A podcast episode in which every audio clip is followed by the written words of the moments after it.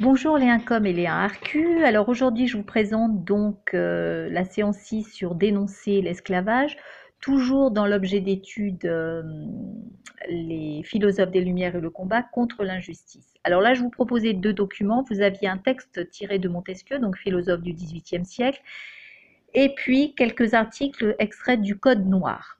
Alors je vous lis tout d'abord le texte de Montesquieu qui est tiré donc euh, de l'esprit des lois de l'esclavage des nègres, livre 15, chapitre 6. Euh, si j'avais à soutenir le droit que nous avons eu de rendre les nègres esclaves, voici ce que je dirais. Les peuples d'Europe ayant exterminé ceux de l'Amérique, ils ont dû mettre en esclavage ceux de l'Afrique pour s'en servir à déchiffrer tant de terres.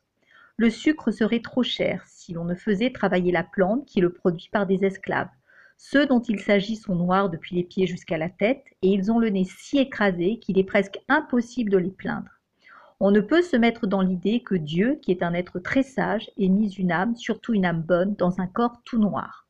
Il est si naturel de penser que c'est la couleur qui constitue l'essence de l'humanité, que les peuples d'Asie qui font des eunuques privent toujours les Noirs du rapport qu'ils ont avec nous d'une façon plus marquée. On peut juger de la couleur de la peau par celle des cheveux, qui, chez les Égyptiens, les meilleurs philosophes du monde, étaient d'une si grande conséquence qu'ils faisaient mourir tous les hommes roux qui leur tombaient entre les mains. Une preuve que les nègres n'ont pas le sens commun, c'est qu'ils font plus de cas d'un collier de verre que de l'or, qui, chez des nations policées, est d'une si grande conséquence. Il est impossible que nous supposions que ces gens-là soient des hommes, parce que si nous les supposions des hommes, on commencerait à croire que nous ne sommes pas nous-mêmes chrétiens. De petits esprits exagèrent trop l'injustice que l'on fait aux Africains.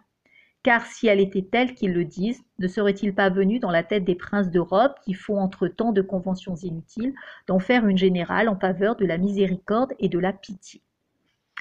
Alors, ce texte, évidemment, vous avez compris, hein, c'est un texte ironique. Je vous rappelle que l'ironie, ça consiste à dire l'inverse de ce que l'on pense. Et en littérature, l'ironie, c'est l'art de se moquer de quelqu'un ou de quelque chose. Le but, c'est de faire réagir ou de faire rire le lecteur, ou bien de dénoncer ou de critiquer. Et en tout cas, euh, l'ironie invite toujours le lecteur à être actif et à choisir une position. Voilà. Donc ce texte de Montesquieu que j'ai choisi, c'est un texte donc parfaitement polémique qui est là pour faire réagir. Euh, ça n'est pas du tout l'avis, hein, de, bien entendu, de Montesquieu. Alors question 1, je vous demandais en quoi la première phrase est-elle extrêmement importante pour comprendre le point de vue de Montesquieu. Je vous la relis. Si j'avais à soutenir le droit que nous avons eu de rendre les nègres esclaves, voici ce que je dirais. Les peuples d'Europe ayant exterminé ceux de l'Amérique, ils ont dû mettre en esclavage ceux de l'Afrique pour s'en servir à défricher tant de terres. Alors, il débute par le si je devais. Ça montre déjà que c'est une hypothèse que c'est au conditionnel et que ça pose quelle question? Est-il ou non d'accord avec le thème?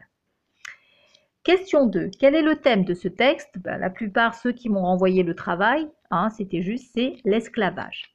Question 3. Quelle est la réaction que l'on peut avoir à la lecture de ce texte? On peut être légitimement choqué. Hein. Quand on lit au départ le texte, on peut se dire mais qu'est-ce qu'il dit? Montesquieu, c'est choquant ce qu'il raconte. Question 4.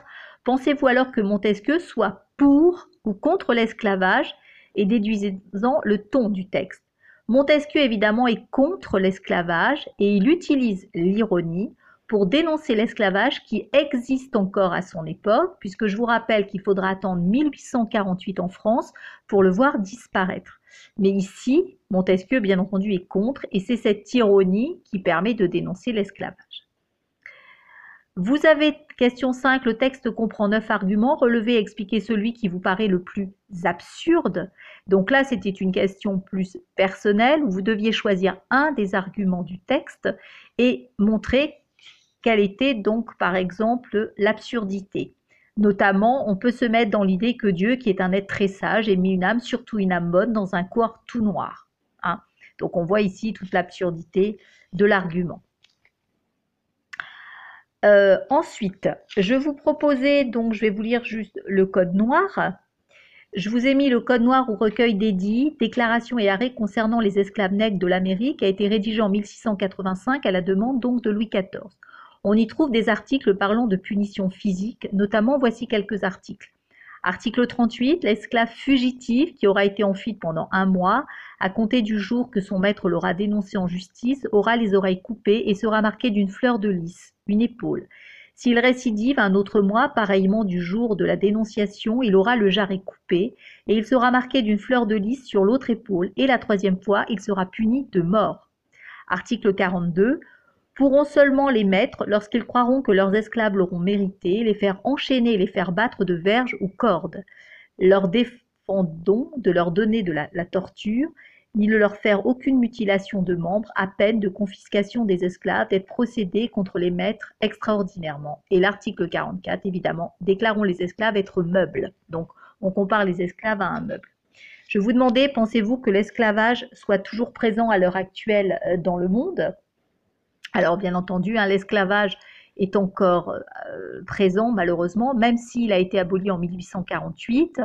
Euh, vous avez notamment de l'esclavage sexuel, hein, des jeunes femmes dans des pays pauvres qui sont enlevées et qui sont mises ensuite dans des maisons de prostitution notamment. Vous avez l'esclavage avec le travail des enfants notamment. Donc malheureusement, l'esclavage continue à exister malgré les lois dans le monde qui disent que l'esclavage est interdit. Voilà. Donc voilà ce que je pouvais vous dire sur cette séance-ci, sur dénoncer l'esclavage. Voilà, à très bientôt.